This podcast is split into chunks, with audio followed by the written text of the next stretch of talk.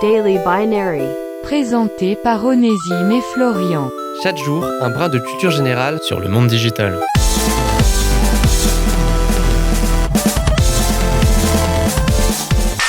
Internet est un lieu dangereux. Et ce n'est pas cet épisode qui va vous faire penser le contraire.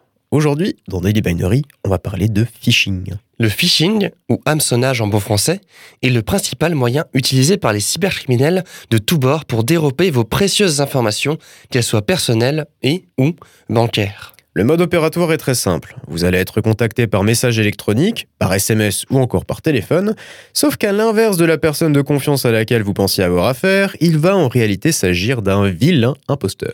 Vos informations personnelles vont alors être directement utilisées ou revendues à d'autres escrocs pour mener diverses actions frauduleuses, allant du piratage de votre compte, de la récupération de vos identifiants bancaires, voire même jusqu'à l'usurpation de votre identité. Alors oui, tout ça paraît à juste titre assez inquiétant, il faut se l'avouer.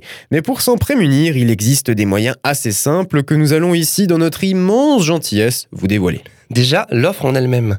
Si elle vous paraît un minimum alléchante ou fantaisiste, méfiez-vous-en. L'adresse mail aussi, s'il s'agit d'un courrier électronique. Si elle paraît un peu suspecte, passez votre chemin.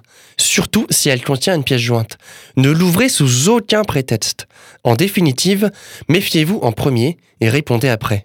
De toute façon, la plupart des sites gouvernementaux ou bancaires diffusent régulièrement des messages de prévention, donc n'hésitez pas à les consulter pour vous prévenir de toute malversation. C'était Daily Binary, rendez-vous demain pour une nouvelle dose de culture générale. Sur le monde digital.